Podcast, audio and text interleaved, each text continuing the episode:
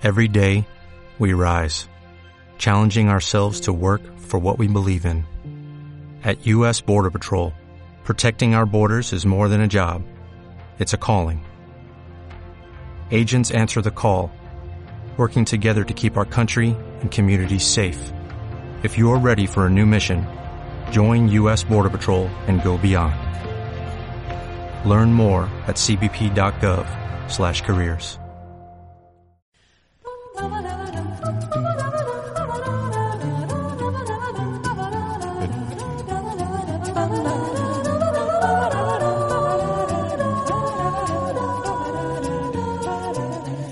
Internet, Nacho Martín Project. Ya está. Solamente con eso ya sabéis dónde estamos situados. No hace falta decir más que esto es otro episodio más del Nacho Martín Project. ¿Y tú eso cómo lo llevas, Amato Crítico? Mm, bien, los llevo como los llevé en el momento que, emitieron este capítulo, que es el capítulo octavo de la, de la primera temporada. Ya hemos hecho, este es el octavo que hacemos. Em, se emitió el 31 de octubre de 1995. Y bueno, ¿qué sería? ¿Dónde estaba ahí el, el joven Noel Ceballos? ¿Dónde estaba? Bueno, pues en, pues en clase. Yo tenía 10 años ahí. Dios, joder. Eh, los cumplí en julio, o sea que ya tenía 10 años y unos cuantos meses. Y fue el 31 de octubre, así que pues probablemente estuviera disfrazándome de Halloween. No sé de qué me disfrazé este año.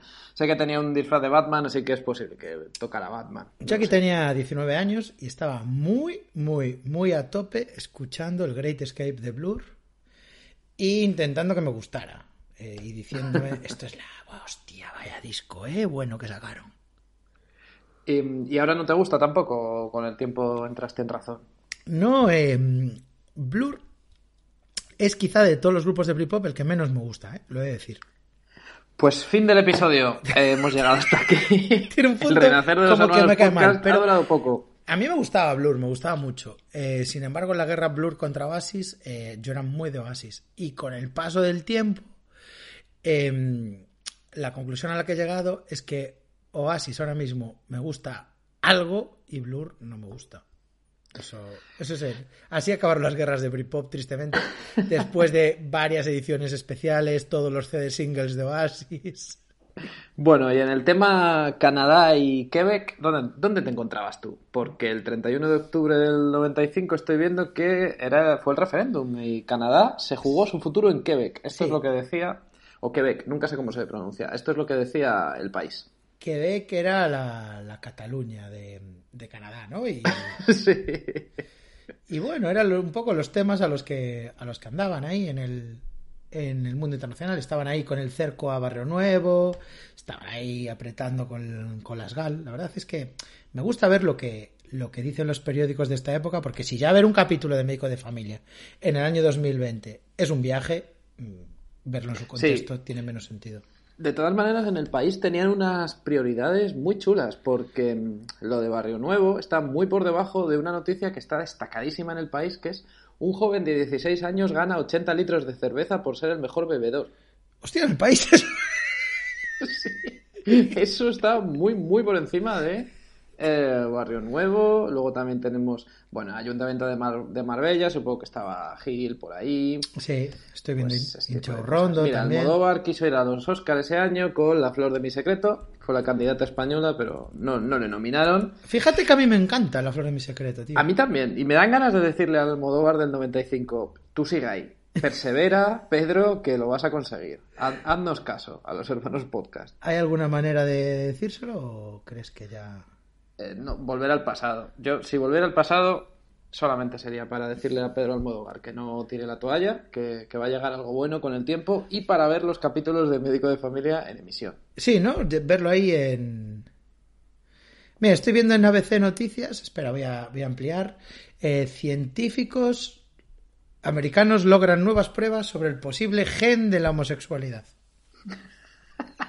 ¿Y en este, qué acabó eso? este marcador genético está situado en la región XQ28 del cromosoma X. Así que, eh, seguidores de los hermanos podcast homosexuales, que sepáis que tenéis ahí un cromosoma ahí, que te, algo, algo os pasó. Porque. Y Bueno, no- incluye un gráfico que pone diferencias anatómicas en el cerebro de homosexuales. Simón Levay descubrió al estudiar el cerebro de 16 varones heterosexuales, 19 homosexuales y 6 mujeres heterosexuales fallecidos por SIDA. Ay Dios, ay Dios, ay Dios. Que una parte del un giro. hipotálamo es aparentemente menor en mujeres heterosexuales. Cuidado, ¿eh? Hostias. Todo mal en esa noticia.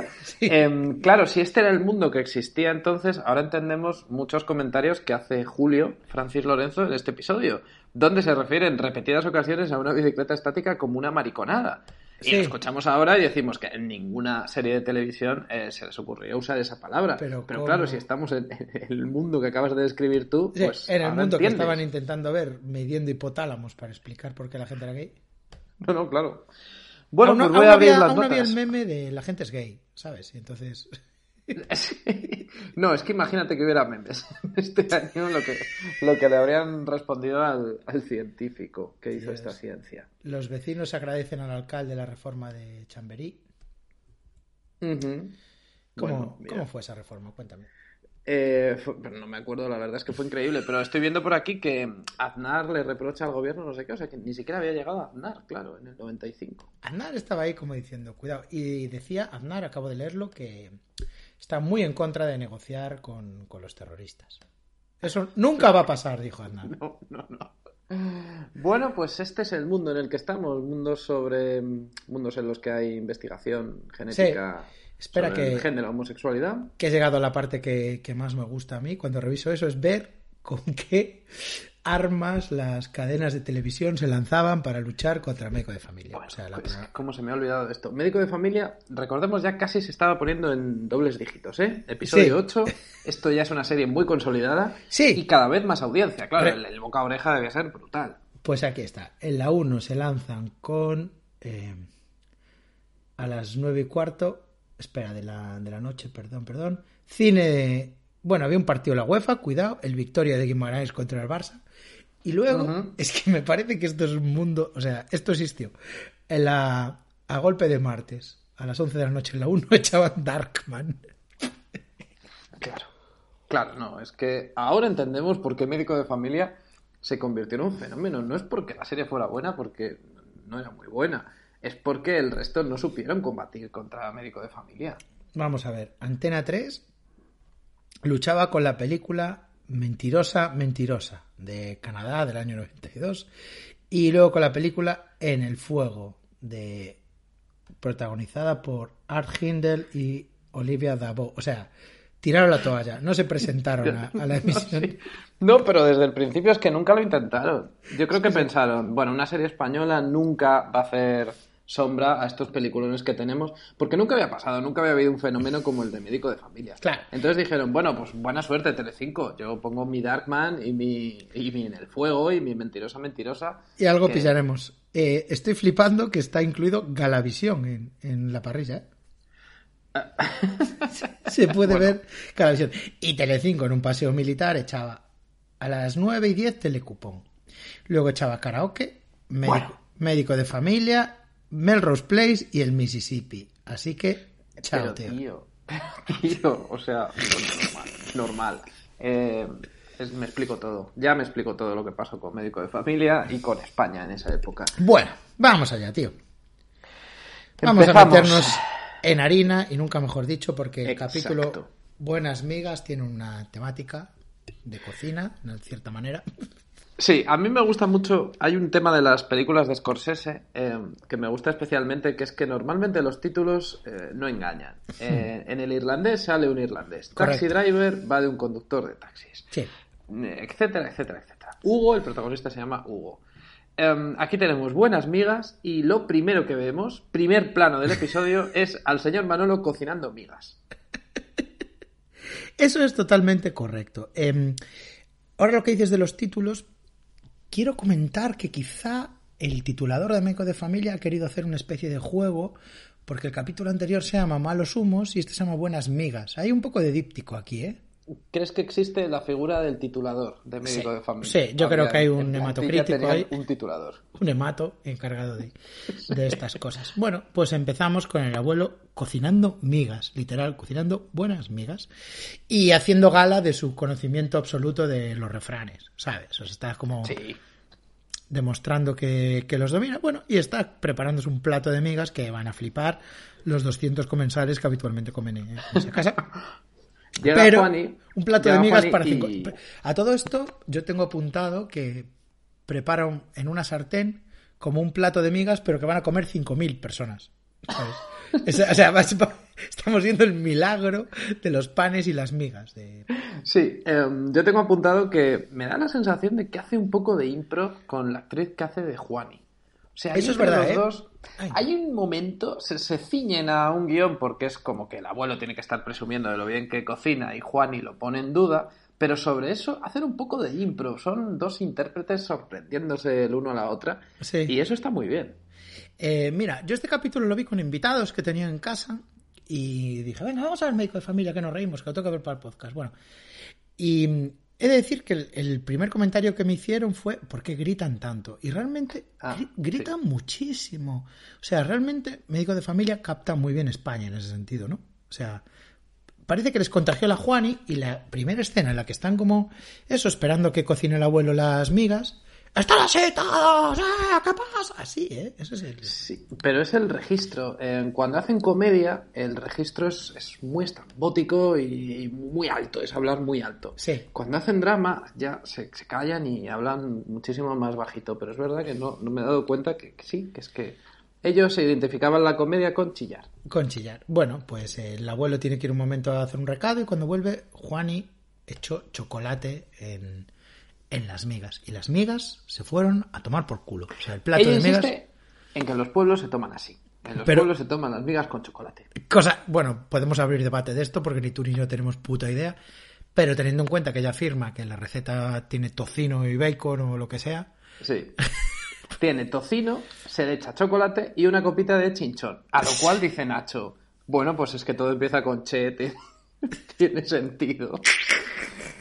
Em, está bien que hables, que hayas sacado a colación comentando este capítulo en nombre de Scorsese, porque la violencia que hay aquí, ¿eh?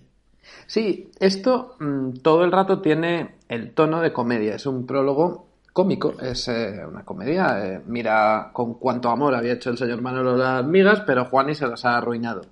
Lo que pasa es que dentro de esa comedia hay un momento horrible, que la serie no lo retrata como tal, pero viéndolo nosotros en 2020 sí, que es que el señor Manolo hace varias veces, varias veces, ademán de pegar a Juani. Como pero, que le va a dar una hostia, ¿no? pero que está como a punto de darle una hostia varias veces.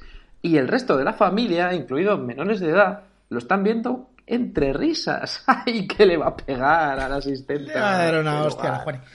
De hecho, eh, le dice, la próxima vez que cocine te quiero ver a dos metros, pero bajo tierra.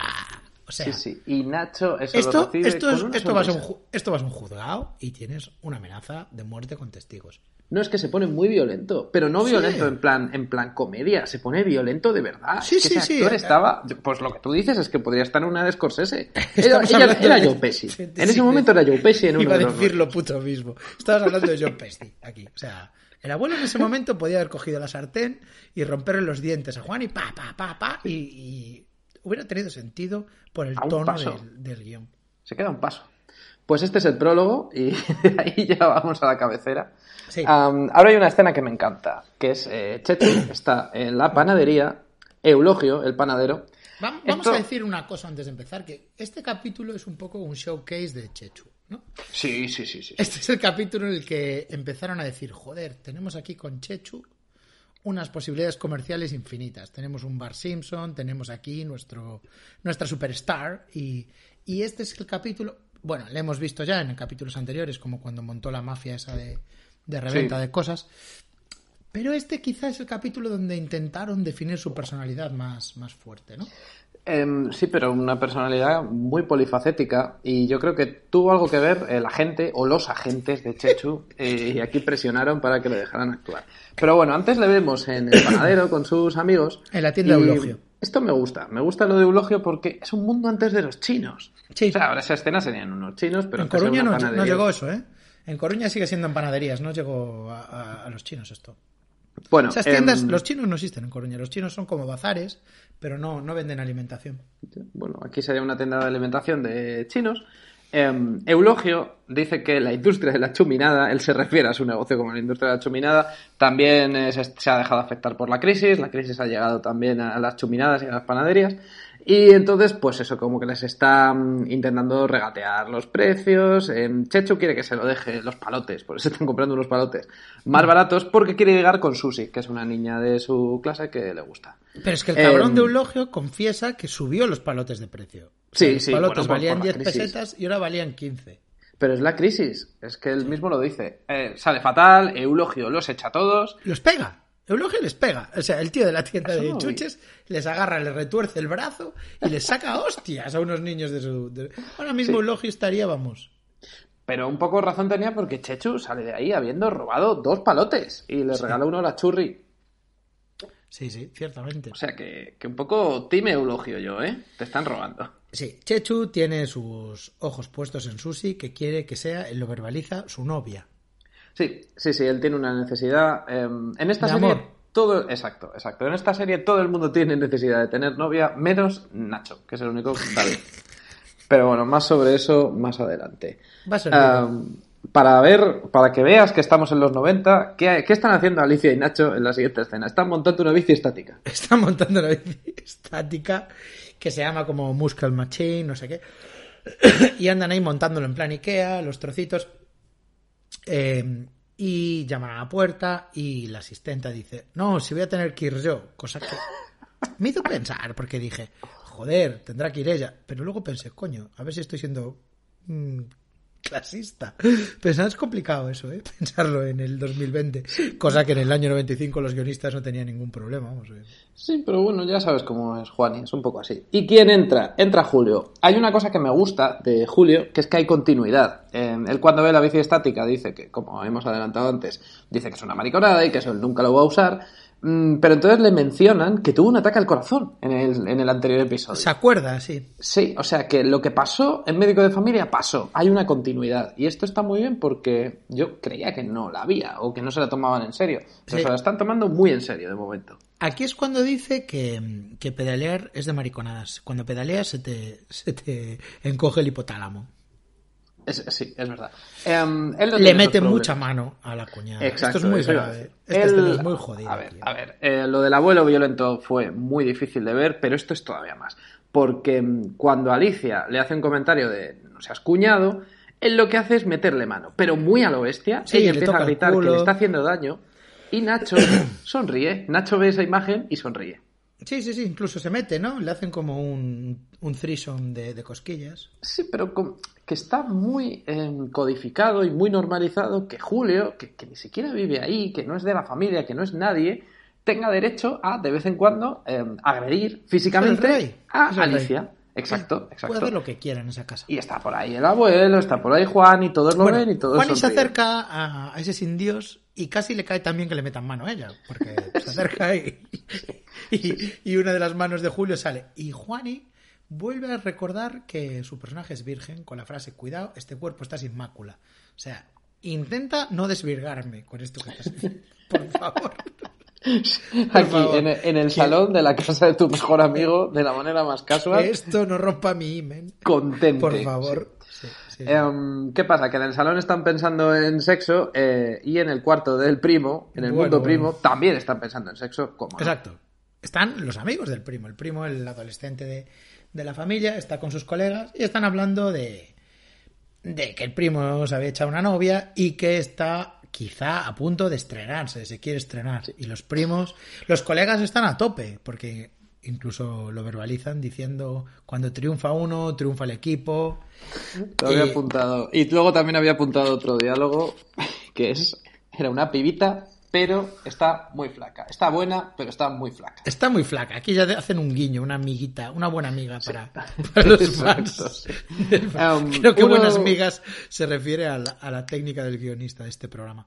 A O sea, estos chicos, que son tres chicos... Perdón, perdón. Decía que una cosa que me puso muy triste de esta escena es que estos tres adolescentes están hablando de que uno quiere perder la virginidad y el tío dice que se le iba a traer a esa habitación. Y la cama es como la cama más triste del mundo para follar, tío. Es como una cama de, de niño, Sí. de estas que están como la mitad metida dentro de un mueble, ¿sabes? Es, es como muy triste imaginarte follando en esa cama de, de 80 centímetros, que, que si levantas la cabeza te das con la estantería donde están guardados ahí unos Play-Doh, no sé. Sí, bueno, iba a ser una buena historia que contar. Cuando te, con- con- luego años después te dicen, ¿cómo fue tu primera vez? Pues siéntate que te voy a describir la cama Pues fue en esta cama. y me vas a compadecer. al lado del Manolo, al lado del- Em, est- estos tres chicos de 16 años son como, cada uno representa un grado de perversión. Tenemos, el primo está en el grado intermedio porque está como muy obsesionado con el sexo, Sí. él quiere estrenarse a toda costa. Luego tenemos a un amigo que es el grado eh, mínimo. Él está mirando como unas maquetas y la verdad es que le da un poco igual. Pero luego tenemos al tercero que hablamos ya de un pervertido, hablamos de una persona que tendría que estar encerrada. Porque Sí. cuando le dice lo de estrenarse, lo primero que sugiere es que se puede meter en el armario y observar y mirar. Esto es ¿eh? una serie. ¿Esto a qué hora se estaría emitiendo? Esto eran las 10 y. Las o las 9 y 5 o 9 y cuarto, como muy tarde. Y era la serie familiar de Telecinco. Y en Sí. la serie familiar de Telecinco había un tío diciendo: Me meto en el armario y veo cómo. em, Un menor. Te desvirgas con otra menor como tú. Es que ese detalle me parece bastante revelador, ¿eh? que, que estamos hablando de menores todo el rato. Bueno, y mientras están hablando de esto, están siendo escuchados por, por María y su amiga en otra habitación y Chechu que entra ahí directamente dice, mira, estoy escuchando todo, yo me voy a chivar de esto, así que cuidado. Sí. Chechu, Chechu va em, tres partidas más por delante de todos. O sea, Y Chechu es el player, el bar, Exacto, el todo. sí. Bueno, y, y luego resulta que, que llega un día nefasto, recibe una llamada, se acerca el juicio del accidente de Elena. Elena era la mujer de, de Nachete, la madre de, de María y de, y de Chechu, que falleció tristemente en un accidente de, de tráfico, y llega la hora del juicio. Y cuando llega la hora del juicio, de repente, cuando recibe esta noticia, Chechu mira al infinito y recita un monólogo mm, maravilloso. Un monólogo auténticamente de Oscar. Un Oscar beat de estos, ¿no? Un Oscar Sí, sí, sí. En, en los premios eh, TP de ese año, cuando nominaron a Chechu, porque lo tuvieron que nominar, pusieron este clip. Es Sí. un clip que empieza con él mirando al infinito y diciendo, yo a veces me acuerdo de mamá. Sí. Cambiamos de registro de una manera, o sea, hasta entonces... Sí. em, no, no se sabe por qué Alicia está en sujetador, se queda en sujetador, ah, porque dice que hace mucho calor. No, lleva como un top. Sí, pero Julio empieza a decir, me vas a dar otro infarto, que parecen las rocosas. En Checho tiene una araña, están comentando la araña, comentando que, que Julio va a tener otro infarto por culpa de Alicia, y en medio de eso llega la carta del juicio, y entonces es como si alguien activara el botón drama. Se Sí. activa el botón drama, Se oye una música de se drama. oye una música muy jodida, pero música como de, hostia, es, es- son como infrasonidos, ¿eh? Sí, Y Chechu- drones, ¿no? O sea, sí, sí, rollo de, de leftovers. Estamos hablando aquí de Sí. Max Richter. Es un poco eso, sí. Un poco también la banda sonora de, de la película Joker. Sí. Una banda sonora que no tiene nada que ver con el resto, que son trombones y. Eh, y Chechu recita su monólogo, el famoso monólogo que todavía hoy se hace en las escuelas de interpretación. Yo a veces me acuerdo de mamá. Em, bueno, más frases de este monólogo es "Mm, me seguiré acordando de mamá, papi. Hijo, si tú quieres a alguien, siempre te acordarás de él. Me acuerdo que a veces me contaba cuentos. Yo también te puedo contar cuentos. No es lo mismo, abuelo. O sea, todo este bajón. Y lo que más me gustó de todo esto, tío, es que de fondo, o sea, en el, en, en el plano, se ve la cara de Checho y en fondo se ve un paquete de tomate frito. Porque recordemos que en el capítulo anterior descubrieron lo de la propaganda en. Que en este capítulo es exagerado. O sea, Puleva es el gran patrocinador y Panrico, ¿no? Y Puleva están constantemente bebiendo leche. O sea, hay momentos que es como Nachete viene de juicio, joder, mi mujer tal, y se abre la nevera y me meto un vaso de leche porque esto va. Todo el rato. Los, los personajes, eh, cuando están mal, se meten un vaso de puleva todo el rato. Sí. Bueno, pues esto es la Tour de Force dramática con Tomate Orlando. Sí. Orlando quiso que su marca se asociara a Chechu, porque es que me flipa Chechu, porque es muy listo para unas cosas, o sea, Chechu sabe perfectamente lo que va a hacer su primo antes incluso de que su primo lo sepa. Pero luego pregunta cosas como me seguiré acordando de mamá, joder, si eres tan listo para unas cosas, porque o sea, es el tío más naif del mundo. Cuando Claro, le da el para de acordarse de su madre muerta no es tan listo, ¿eh? pero cuando el guion le da comedia, Chechu es un superdotado. Sí, es verdad, es como el niño de Brick. De la. Sí, sí.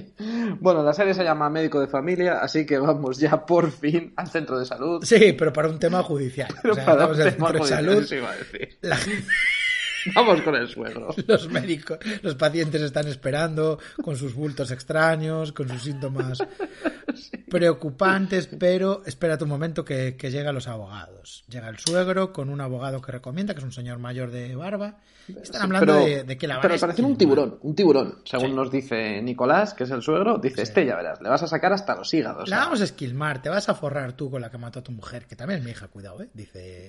Sí, sí. Todo el rato lo tienen que recordar porque todavía estamos en el capítulo 8, pero claro, ellos asumían que la gente no se ha visto los anteriores. Todos los personajes están todo el rato diciendo quiénes son en cada episodio. Sí, sí, sí, sí. Eh, aquí tengo anotado que mm, en esta época eh, David Lynch era mainstream, porque hay un momento que le dicen que, Sí. que te pareces al hombre elefante. Mm. Y me gusta esto, esto encaja con una cosa que descubrí yo de esta época, que es una ragaza de, de esta época. Por cierto, María lee la ragaza en alguna escena. Pero Sí. en, en el que aparecía David Lynch como un sex symbol, había como pósters de David Lynch. Era como en el horóscopo Acuario, era David Lynch el que representaba el Acuario. y era como uno de los modelos para ligar, ¿no? Un David, el típico David Lynch que te puedes encontrar. Ojo, pero ¿por qué salimos de, esa, de ese momento? ¿Por qué lo abandonamos? Yo quiero seguir viviendo ahí. Pues aquí está, referencias al hombre elefante tranquilamente. Era. Sí, además es en una escena que a mí me gusta mucho porque la manera que tiene Chechu de vengarse del panadero es montar la, la Bader Meinhof. Sí. O sea, Chechu se hace terrorista, eh, quieren tirarle un petardo que hablan de ello como si fuera una bomba, o sea, Sí, son un terroristas petardazo, 100%. bueno. Entonces dicen, cuidado, que a lo mejor lo puedes deformar más de lo que estás y parece el hombre elefante. Em, bueno, ¿qué pasa? Que, que ponen el atentado y justo entonces entra Susi. Sí, Es que- Bader Meinhof, mal. sí, esto es como estar en el momento equivocado, tío, lo siento. Sí, sí, sí, sí. Entonces escucha la detonación, eh, Chechu y su colega salen y Chechu no sabe, no sabe lo que le ha hecho a Susi, eh, asume que ha muerto por la potencia de su petardo o algo mucho peor, pero, pero mal, bajón, bajón. Eh, con lo de la madre lo pasó mal, pero con la posibilidad de haber mutilado a su novia o a, o a la que quiere que sea su novia con un petardo todavía peor. Sí, sí, sí, sí. Él está... Una, un- es- recordemos que es una niña como de nueve años a la que se refiere como está como un queso, eh. Cuidado. Sí, sí, sí, sí. Bueno, a lo mejor después del atentado ya no, quién Pues, sabe. Él tira el petardo y ¡no! Era como una escena de En el nombre del padre, ¿no? De ¡no! Chechu corriendo entre el humo. ¡No, por favor! Sí, em, Checho aprende que el terrorismo no es la solución, incluso en situaciones tan extremas como que Eulogio te quiera subir de dinero los palotes. Es que estamos en esa dinámica. ¿eh? acabas haciendo daño a la gente que quieres. Bueno, he, he de decir que Eulogio les, eh, les pegó. ¿Tú crees que esto es una metáfora de, de la lucha del pueblo vasco, quizás? O Sí, ese es el conflicto vasco, es el conflicto vasco totalmente. Y como en la película Balada Triste de Trompeta, la chica es una metáfora de España. Susi es España. no, no, es Eulogio España. Eulogio es España. Eulogio Mejor es España, la chica es la, la independencia. La- o sea, lo que es la independencia. La personificación de la independencia. Los palotes son los impuestos. Vale, ahora lo y veo Chechu- clarísimo. Y Chechu es ETA. Claramente. Bueno, em, bien, la vida amorosa de Chechu queda en stand-by ante esto y vamos a la vida amorosa del primo, que se lleva a la piba a su habitación porque, bueno, vemos que su plan de, de perder la virginidad en una cama de 0,80 tenía bastante sentido porque la, la chica que viene es una chica muy, muy flaca, ¿no? Para los, Sí, para él los ya lo estándares. dijo, él ya lo avisó. Sí, aviso, aviso que era flaca. Pero bueno, pero están, están guays, o sea, están ahí en la primera base, muy bien. La Sí. chica le dice, tienes una cama muy blandita. Y eso el primo se lo toma como hay que pasar a la acción. O sea, Sí. hay que pasar a la segunda base como mínimo. Pero ¿qué pasa? Que la chica se marea. De repente se marea. Chere. Y la reacción del primo es como, esto sí que no me lo esperaba. Te, te juro que lo primero que pensé es, Dios, está embarazada, pero no se supone que pensé que iba por ahí las tramas, pero, pero, pero. Bueno, llegan Vamos- María y su amiga, que es la amiga está muy obsesionada con el primo Sí. y eh, tampoco saben muy bien cómo reaccionar. María eh, y su amiga son personajes de 12 años, más o menos, 11, 12 años. Sí, que están todo el rato escuchando, creo que en el cuarto de baño se ponen de alguna manera y Sí. escuchan lo que pasa en la, en la otra habitación. Sí. Eh, y bueno, pues están muy pendientes de a ver si el primo pierde la virginidad o no. Entonces, en cuanto escuchan un golpe, entran enseguida, la ven en el suelo, se hacen unos chistes de vaya, pues sí que besas bien, porque las desmayas. Mm, bueno, Nacho tiene que intervenir, tiene que usar sus poderes de médico para sacarla del trance. Sí. Y, eh, o sea, Nacho es la medicina, la ciencia, y Juani es son los remedios caseros. Sí. La medicina natural, de los chamanes, porque le prepara un remedio casero que se lo toma, no le gusta, pero el propio Nacho dice que eso le va, le va a Eso es bueno, para sí. Eh, recobrar el conocimiento. Esta chica eh, estaba en la cama con su chico, perdió el control, perdió el conocimiento y al abrir los ojos estaba en un sofá con el elenco completo, extended. Sí, sí, porque está hasta Julio. Estaba Julio, estaba el abuelo, todos ahí opinando. O sea, un, Los vecinos. un welcome to the family así. Sí, sí, sí, sí, sí. Y la amiga de María, por supuesto, que sigue diciendo frases como menos mal que te duele la cabeza, si no, a saber cómo habríais acabado. Aunque el primo lo salva muy rápido y dice que estaban allí los cuatro, que estaban eh, él, Inés, María y su amiga hablando y que de repente ella se desmayó. Bien, Eh, eh, aquí es como médico de familia introduce el tema de la clase de ética de esta semana, que es la anorexia. Eso es. sí. Entonces aquí hay una... Hemos observado, tú y yo, lo hemos comentado en la previa, una dualidad, ¿no? Porque por un lado es un episodio de, para avisar del peligro de la anorexia y por otro lado cae mucho en conductas que son las mm, conductas que, que empeoran esta situación, porque de hecho la amiga de, de María, cuando ve esto, dice, ay, me voy a, a ver si me desmayo yo. Y le dice el abuelo, no será por falta de kilos. Y se está refiriendo a una niña de, de eso, de 12 años, ¿no? O sea, es- Sí, sí, sí. Bueno, em, Chechu sentencia. O sea, al final de aquí todo esto que tú dices está contenido en la sabiduría de Chechu, que cuando se va Inés dice un poco jirafa, pero buena está como un queso. Y pasamos a la siguiente escena con una cortinilla, con la sintonía de la serie. Ah, no, Sí. no, antes una cosa, una cosa. Em, bueno, creo que es después. Yo tengo aquí apuntado modelos de la revista, muy delgadas. Sí. Abuelo Pavarotti. Creo que es que está viendo Alicia una revista Sí. y dice, es que estas modelos, es que miranas están muy delgadas. Y el abuelo dice no sé qué y le dice Nacho, tú cállate que estás como Pavarotti. Es lo que tú dices. O sea, Sí, hay mucho por body shaming, pero al mismo tiempo hay un cuidado que cuidado con los cuerpos que con el body shaming. Y veremos una moraleja alimenticia dudosa. Bueno, en ese momento llama por teléfono la señora que chocó con Elena. Dice que quiere quedar con Nachete para comer porque le quiere comentar una cosa antes del juicio, que es inminente. Nachete se pone tan nervioso que se tiene que tomar un vaso de puleo. Él escucha la voz de esta mujer y, y sentencia. Esta mujer está fatal, ve que está muy mal, que está muy Sí. triste. Y Juani le dice de todas maneras que si él necesita que vaya Hipólito, por si Sí. hay que dar una somanta de palos, que Hipólito puede estar preparado en el coche como eh, backup. Ahora yo me pregunto. Hipólito Na- puede ser su león black. Exacto. Yo me pregunto, Nacho va a quedar a comer con una mujer que él dice que está fatal, Sí. que se siente muy mal por el juicio que viene, muy culpable de haber matado no solamente a la mujer de Nacho, sino también al marido de esta propia mujer, Sí. etcétera, etcétera. Y Juani dice, esto es una trampa, va a haber que meterle una somanta de palos, luego ahí va a estar Hipólito, por, por si hay violencia, va a estar preparado. Efectivamente. Bueno, eh, y queda en el restaurante.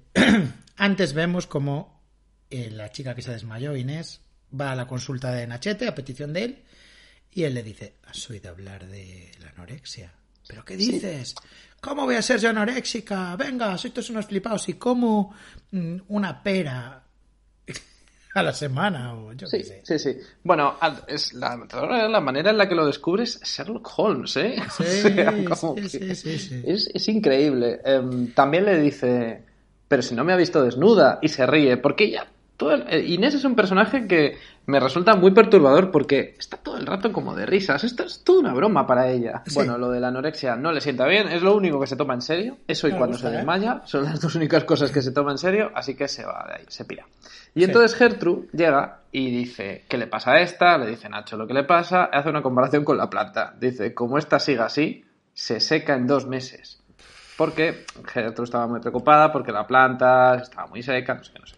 Bueno, Era una planta de las plástico. personas son plantas que se pueden secar. Esto es un comentario que en la clase de ética, pues todo suma, todo suma. Y el de Gertrude, pues ahí está. Todo sus, dos, sus dos centavos. Te voy a decir una cosa que suma. El abuelo está en casa, llama a la puerta y aparece la vecina porno. Bien, sí, sí. Y el abuelo empieza, o sea, directamente le mete mano. O sea, está en el umbral de la puerta y el abuelo tiene ya sus manos en las caderas. Y la tía tiene un cuerpo que es como un enorme clítoris.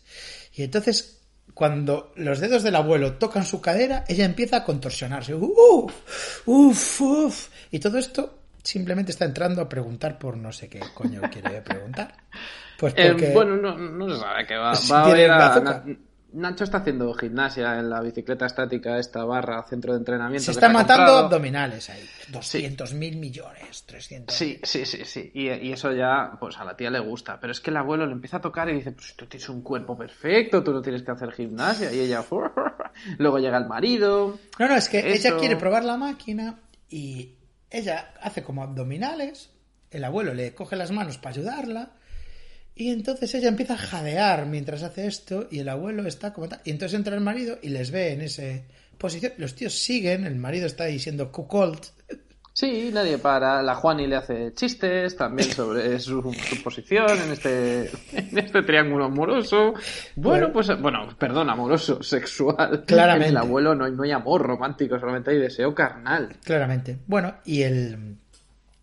Entonces Nachete se tiene que duchar después y entonces aprovecha para hablar con su sobrino y le dice, mira, te tengo que contar una cosa, tu novia es anoréxica. Y él dice, ¿cómo va a ser anoréxica si no está gorda? Y luego, eso primero, pero luego dice, pero si está buenísima, ¿cómo va a tener anorexia? O sea, todas las frases de la clase de ética son top. Lo que pasa es que luego entra en razón en cero coma. O sea, Sí. el tío dice esto y Nacho dice, no, pero vamos a ver, estamos hablando de que a mí me ha confesado que no come. Y en ese momento dice el primo, Uf, tienes razón, tienes razón. Entonces, Nacho, vamos a. Tienes toda la razón. Y le Entonces dice, ya, le dice, atención. Le dice, vamos a hablar con sus padres y explicarle lo que pasa. Y dice, ¿qué va? Si sus padres pasan de ella, ya me encargo yo. y a Nachete esto le parece, ok, ah, bien. Sí. Nacho dice, vale, si tú me prometes que te encargas de eso, persona que me acaba de decir la frase, pero ¿cómo va a tener anorexia si está buenísima? Entonces lo dejo en tus manos. Y se La vida y la salud de esta chica se- completamente en tus manos. Y se va, se el, el Nachete y se queda el primo diciendo, anoréxica. Y yo a dos velas. Esa frase. Y Nacho se va diciendo la satisfacción del deber cumplido. Este Mi chico juramento. se va a encargar mucho mejor que sus padres. juramento hipocrático ha, ha surgido efecto. Bueno, eh, ¿cómo, esto te va a gustar a ti, Noel. ¿Cómo quedan? ¿Cómo, si no conoce a Elena, pues Hmm. quedan en el restaurante y tienen que llevar, dicen que la misma revista, y es que han quedado llevando un fotogramas, que seguramente vamos a, a seguir esto muy de cerca, también era patrocinador del programa. ¿eh? Puede ser, la, la portada era Antonio Banderas. Además, Sí. Antonio Banderas en su época coleta. O sea. Antonio Banderas más, más Latin lover de, de todo, ¿no? El restaurante me hizo mucha gracia porque es un restaurante que está cerca de mi trabajo y al que yo he ido a comer. Ahora es distinto, ahora es asiático. Ah. Pero, pero vamos, es el mismo restaurante, la misma estructura casi de las mesas y todo. Sí. Así que, no sé, me sentí como en casa. De Pues, repente Nachete sentí que llega- mi serie favorita va a mi casa. Sí, y con, y con la revista donde trabajaste muchos años. Es verdad, es verdad. No, es- esa escena es que estaba hecha para mí. Te Sí. tocó cerca, ¿eh? Y a ver si eso también está hecho para ti. Eh, Nachete se puso a hablar con, con una chica que tiene fotogramas en la mano, como quedaron, y es, hola, ya estoy aquí, la tía, hola. De repente la tía como se ponía nervioseta. Sí, Eh, venga, Le decía, soy Nacho Martín y ella, Encantada. Encantada. Venga, vamos a comer ya, ¿no? Yo ya he comido, pero si hace falta, vuelvo a comer. Como diciendo, Dios, pero... Fóllame Siempre aquí. querido. Fóllame aquí. Y luego aparece una chica más. Además era como una rubia muy atractiva y de repente aparece como una chica deprimida, más bajita y con mala cara. Una con actriz que está en registro de drama registro clarísimo. hiperdrama y con el fotogramas en la mano. Oh, qué confusión. Es una confusión y dice la otra. Pues qué pena, porque ahora mismo te iba a follar, vamos que... Sí, volvemos a uno de los temas más queridos por la serie hasta ahora, que es que Nacho, él no se da cuenta de lo que tiene, pero tiene un poder de atracción y un magnetismo que es evidente. Lo que pasa es que él no es consciente, él cree que es un perdedor. Es un ciervo dorado, no, un no es unicornio. ningún perdedor. O sea, estamos hablando de un tío que ha demostrado que puede llegar a la barra de cualquier restaurante y a una mujer que está ahí esperando a que le den mesa, no se estaba yo creo que tomando una caña después de Sí, comer, sí, sí. le dice vamos a comer tú y yo y ella le dice sí, aunque Hombre, ya haya comido, Ya te voy a voy a decir comer yo contigo. lo que voy a comer. le Es un tío que consigue eso, consigue eso, pero por accidente siempre. Bueno, la comida es un desastre porque esta mujer le comenta que desde el accidente ella también perdió a su marido, no es capaz de ver a su hijo desde el accidente, se lo han quitado y no tiene dinero. Y no tiene dinero y por favor puede usted retirar la demanda porque si me quitan el carnet de conducir no volveré a trabajar y ya bastante. Está muy, muy desesperada. Em, y otro otro cuando- marrón para Nachete, joder. Otro jarrón, exacto. Y ahora es cuando se hace explícito el tema del capítulo, que es Eros y Tánatos. Porque en este restaurante, él, eh, bueno, pues ligó, sin querer, pero ligó, o sea, tuvo una cita que podría haber acabado muy bien, em, pero segundos después hay una mujer que le está contando cómo murió su esposa, habla de cristales, de sangre, pero no solo eso, sino que antes de llegar al restaurante, Nacho por poco es atropellado Sí, por un 4x4. O sea, todo el rato está la muerte violenta en accidente de tráfico en su vida, pero también la posibilidad de sexo con mujeres que le adoran. Sí, todo el rato sí, está eso en su vida. Sí, sí, es, sí, un- es lo mismo, para él es la misma experiencia, no son dos distintas. Pues eh, esto queda ahí y luego en casa vemos a Chechu hablando con un amigo. El amigo entra muy bien en la dinámica de la casa porque abre la nevera, el colega, y se empieza a hacer un puto sándwich ahí, porque sí, de pan rico.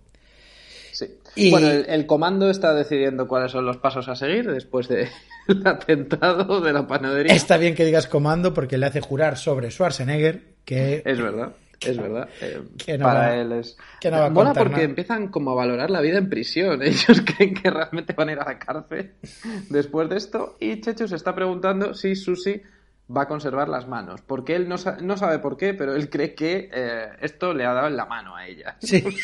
El petardo estaba bajo sus pies, pero él tiene por seguro que se ha quedado sin mano. Por Sí. alguna razón. Y los, el adolescente también está hablando con, con su novia y le saca el tema y dice, tu tío es un plasta. Como todos los mayores de 17, le dice. Esto me dolió a mí particularmente. Sí. A mí también. Si hubiera visto esta serie unos años antes. Bueno. si la hubiera visto en emisión, que tenía 10 años, Ese- habría hecho ¡Toma! El- ¡Toma! El tío que es eh, el primo, que es un sutil de cojones, o sea, mientras le está, le sienta en una almohada, ¿no? Y le dice, vamos a ver, me han contado que tienes anorexia, esto es un problema, ¿cómo lo vamos a gestionar? Y la, la tía nota que se le clava algo y es una caja de condones. quizá, No, te estás adelantando, eso es luego. no, no, es ahí, ¿eh? Y qui- quizá ahí no fue lo más sutil de- del mundo, no fue ahí. Que... Sí, no, no, no, no. Ah, Eso es ve, luego. ve. A- Aquí solamente le dice eso y a ella le da otro vaído. Se vuelve a, a encuent- desmayar. Claro, bien, se vuelve a desmayar. Quien se encuentra los condones, perdón, lo te- es verdad, es verdad. Son las. Sí, sí, eso ya, ya llegaremos. Son las ya primas. llegaremos. Eso es, eso sí, es, sí. sí, sí, sí. Em, bueno, eh, la amiga cuando ve que se ha desmayado dice, esta tía es una guarra. Por alguna razón la amiga no se traga lo de que esta mujer está enferma y tiene una emergencia de salud Y lo único que cree es que se está desmayando continuamente para llamar la atención de su primo. ¿Os ha gustado el mega acting de Chechu de antes? Pues ahora viene una escena de mega acting doble, Chechu y abuelo.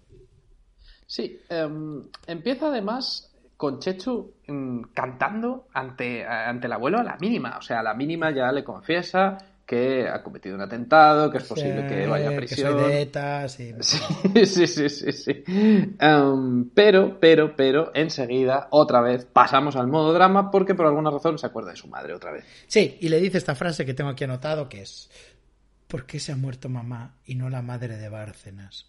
Que yo me quedé como, hostia. Esto, eh, cuidado, esto Rajoy se lo preguntó a veces. Eh. Sí. El Checho literalmente pide que se muera cualquier madre del mundo menos la otra. Sí, sí, sí, cualquiera. Y el, el abuelo, hay un momento que dice la frase inmortal, yo ya no soy un hombre, soy un viejo. O sea, otro... Este se llevó el TP mejor secundario. Checho este año ganó el...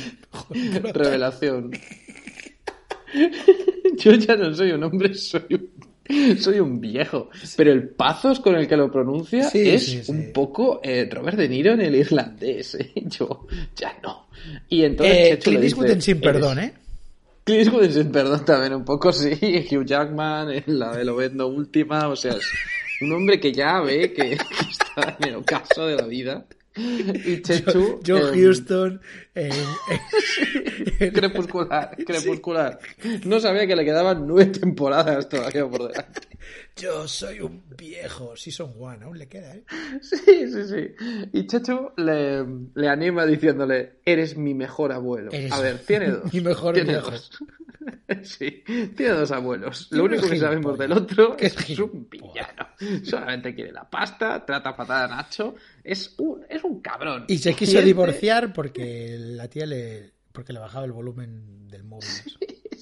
Y este, que está todo el día ahí cuidándole, que le lee cuentos y tal, eres el mejor abuelo. Bueno, menos mal, Checho. Bueno, y ahora sí, efectivamente pasa lo de los condones, eh, Alicia les pilla, eh, valora la opción de llevárselos a Nacho, pero luego piensan entre las tres, no, vamos a dejarlos donde los hemos encontrado porque igual es peor que entre ahí el primo con Inés y no haya preservativo. Sí, se la folla a pelo. Entonces Alicia dice, tenéis razón, dejadlos otra vez debajo de la almohada. No vayas, no vayas. Dios mío. Em, de repente llega a casa, llaman a la puerta y aparece la, la mujer que mató a Elena con el coche, llorando, y le dice, no tengo seguro. ¡No! Y la cara de Nacho es un poema, claro. Em, esto sigue un poco la estructura del cine de terror. Es, es como un villano del cine de terror. Lo primero que llega es una carta, luego Sí. una llamada de teléfono, Sí. luego quedan en un restaurante, luego aparece en su casa. Sí. O sea, va cada vez estrechando Luego le, el le hierve a su conejo. Sí, sí, sí. Ya creía que la siguiente escena es que Nacho entra a la cama y está ella dentro. Es que Sí. no, no, no le deja espacio vital ya al pobre Nacho Sí. y está muy desesperado. Cada vez más desesperado, Nacho. Sí, sí, sí, sí, sí. Bueno, eh, aquí pongo que, que el tema de anorexia ya lo admite y bueno, y fin, ¿no? Sí, tengo Sí, anorexia, em, me, me lo voy a mirar. De repente, o sea, fundimos a negro porque se acaba un acto, el siguiente acto empieza en el centro de salud, está Inés, como siempre, con una sonrisa. Eh, y Bueno, le que dice, sí, oye que Nacho, que anorexia". tenías razón, tío, que soy anoréxica, si es que tenías razón. A ver, ¿qué tengo que hacer? Explícamelo porque... Luego le cuenta una historia horrible, pero entre sonrisas le dice, mira, si es que hasta este punto tenías razón, te voy a contar. Cuando me pesaba de pequeña, cuando era muy muy pequeña, mi madre nos pesaba y yo me ponía un par de piedras en los bolsillos para pesar más. Sí, Dios, Pero qué ¿por mal. qué? O sea, ¿por qué nadie le dijo a esta actriz, no, cuando cuentes eso no te rías? Ella estaba como todo el rato de coñas, o sea, estaba, Ella estaba en plan, siempre. Dios, estoy médico de familia. Sí, no se lo podía creer. Y tengo que apuntado una cosa, que es que luego en el centro de salud tenemos una escena que no lleva a nada, pero es muy larga para no llevar a nada, que es que un viejo necesita un masaje y Gertrude no está por la labor. Yo creo que se dieron cuenta de que la actriz no tenía mucho en este capítulo y le metieron ahí esa escena, que es un señor que le dice, puedes dar un masaje tú, dame un masaje de los tuyos, y Gertrude, que no, que no, que usted necesita una profesional, pero de otro tipo, que yo soy enfermera. Sí, le recomienda es que, me que- que gusta, se vaya a saunas a buscar masajes. ¿Usted Sí, cree? sí, sí, sí. Vale, pues voy. Pues, pues ya está, pues eso es una. Eso se come como dos minutos de episodio, y es un episodio bastante largo. Sí, señor. Bueno, em, vamos a resolver la trama de Chechu.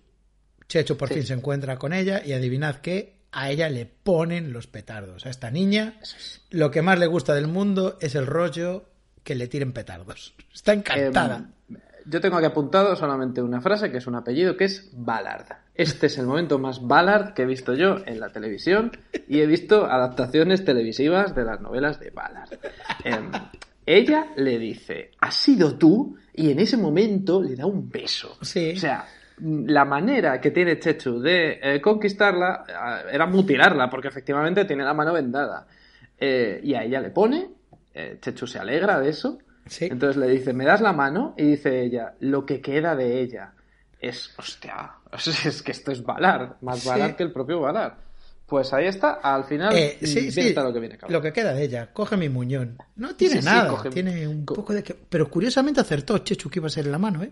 Sí, acertó que iba a ser en la mano, pues yo creo que porque él también lo estaba deseando. O sea, aquí estamos hablando de un mutilador y una mutilada que era lo que querían secretamente y al final lo han conseguido y son felices eh, Claro. en, en esa, en esa violencia consensuada, pero sí, en realidad, pues la niña que tendría una heridita, pero ellos actúan como si de verdad Pues vamos- hubiera perdido media mano Efectivamente.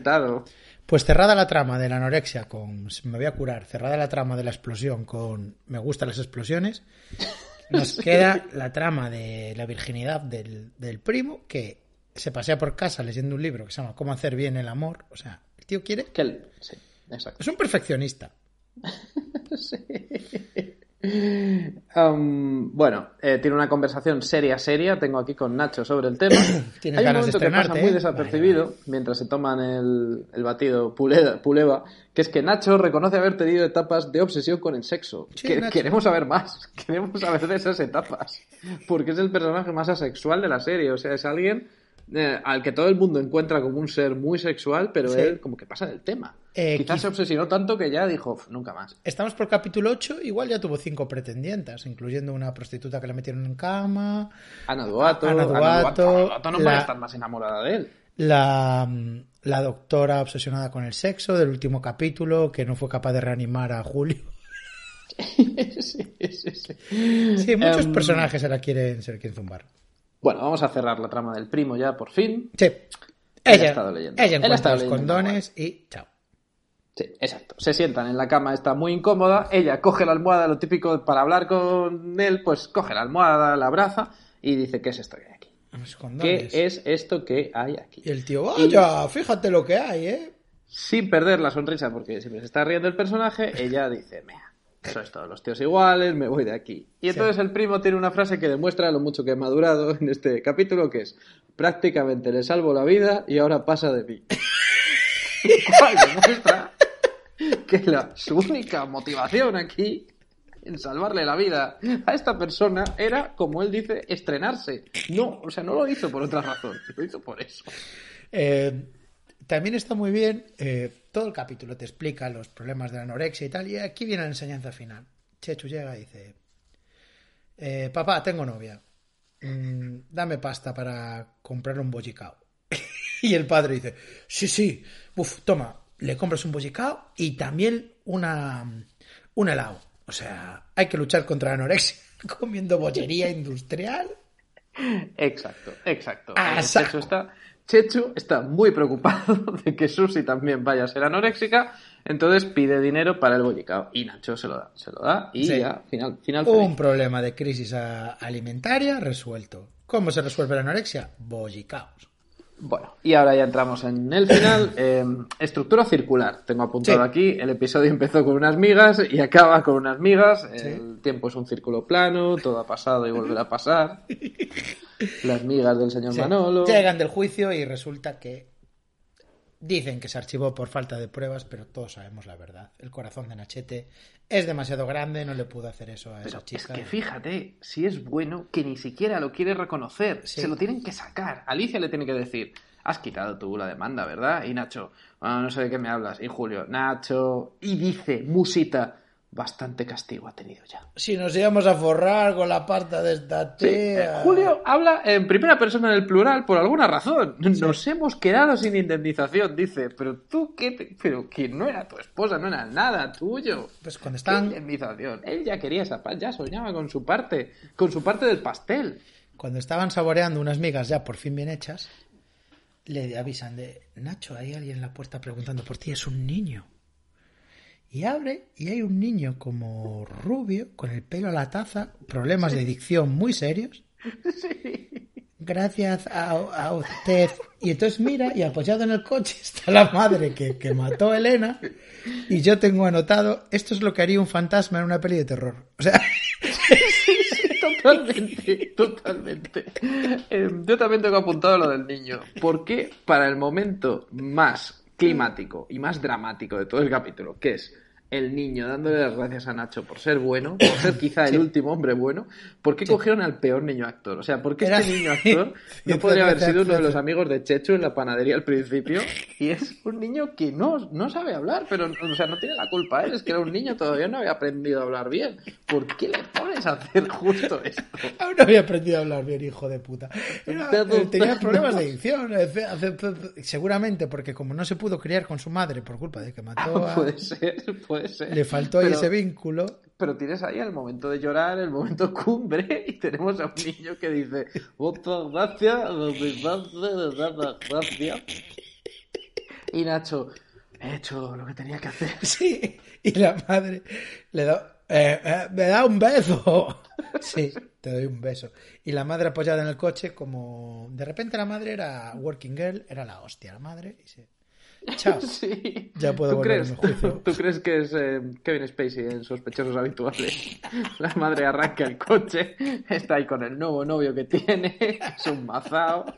El niño ni siquiera es su hijo. Y se va a su cogió a un, hijo- cogió a un niño No. que no sabía hablar para que diera más pena. Y su novio es Amancio Ortega.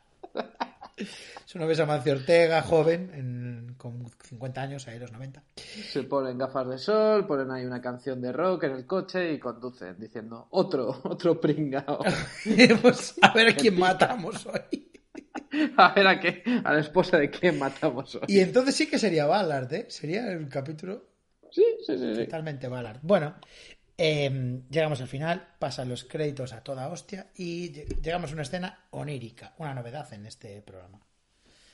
Eh, Es increíble esta escena porque, como ya hemos comentado en la previa, Nacho sueña con lo que ya es. Sí, O sea, él sueña que es un ligón, sueña que hace otra vez la secuencia de, del restaurante cuando está cruzando el paso de cebra y le va a atropellar el 4x4, en vez de hacer lo que hizo en la realidad, que fue echarse para atrás y pedir perdón, le dice, ¿para dónde va, flipado? Sí, que habla así. Un poco mané. Está, o sea, ahí Emilio Aragón estaba imitando a su amigo mané. ¿De dónde va, flipado? ¿Qué te está- pasando yo por aquí? es que él tenía un personaje con Mané que eran como dos macarras y, Eso y es. está en ese registro, sí.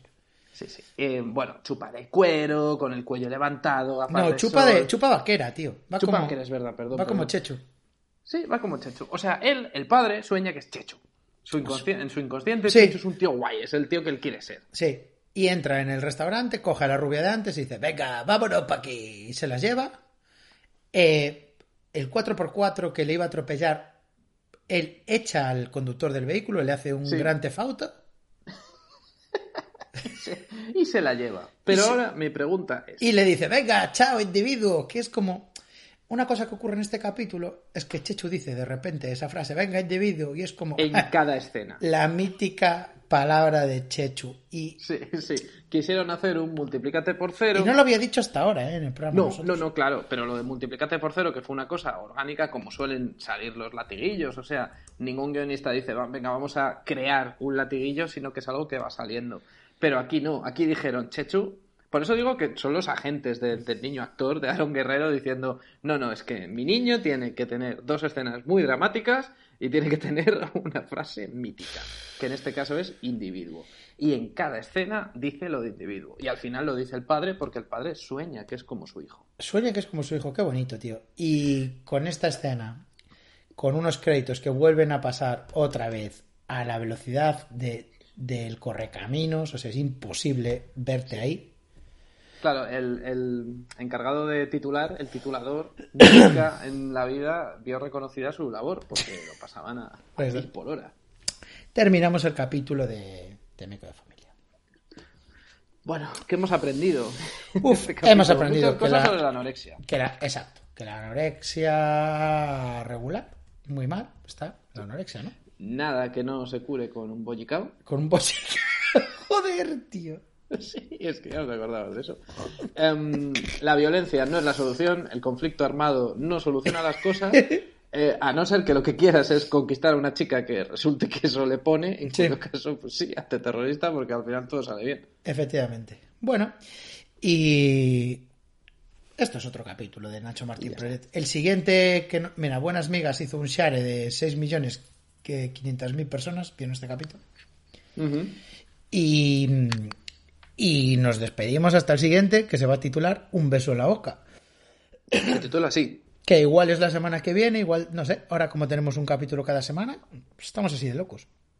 Sí, sí, sí. Eh, desde luego no va a haber que esperar meses para, para escuchar un beso en la boca, que es lo que ha habido que esperar para escuchar buenas migas. Eh, los hermanos podcast somos el hematocrítico Noel Ceballos y Nus Cuevas también es los hermanos Sí, podcast. sí, sí, claro que sí, claro que sí. Que nos Gracias ha insuflado, insuflado live. Sí, si no, no habríamos salido del atolladero. Seguiríamos ahí. Por cierto, Buenas migas nunca se habría producido. un detalle, un detalle que me gustó. Cuando estaba editando el capítulo anterior, eh, al descubrir que nos habíamos hecho amigos de Amaro Ferreiro, se emocionó porque ella era amiga de Amaro Ferreiro como de toda la puta vida. O sea, fue una cosa como muy bonita. Es la magia del podcast. No intentes racionalizarla porque es imposible. Bueno, Es magia. pues aquí estamos, los hermanos podcast. Venga, un beso en la boca, hematocrítico. Y esto es un teaser del tengo siguiente que episodio. verlo ya. Tengo que verlo. Adiós.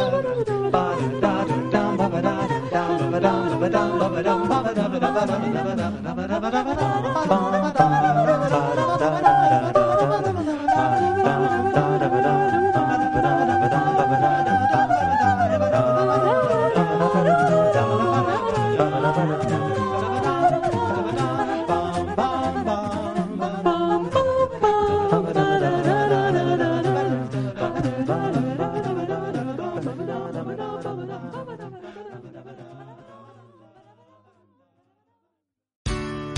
Little known fact. Almost half of all waste generated in Montgomery County comes from businesses, organizations, and government facilities. Reducing the amount of waste in your workplace will have a positive impact on our environment. It can also save you money on your disposal costs. Reducing waste and recycling at your business is easy to do and is the law in Montgomery County. Make it your business to recycle right. Learn more at montgomerycountymd.gov slash recycle right or call 311.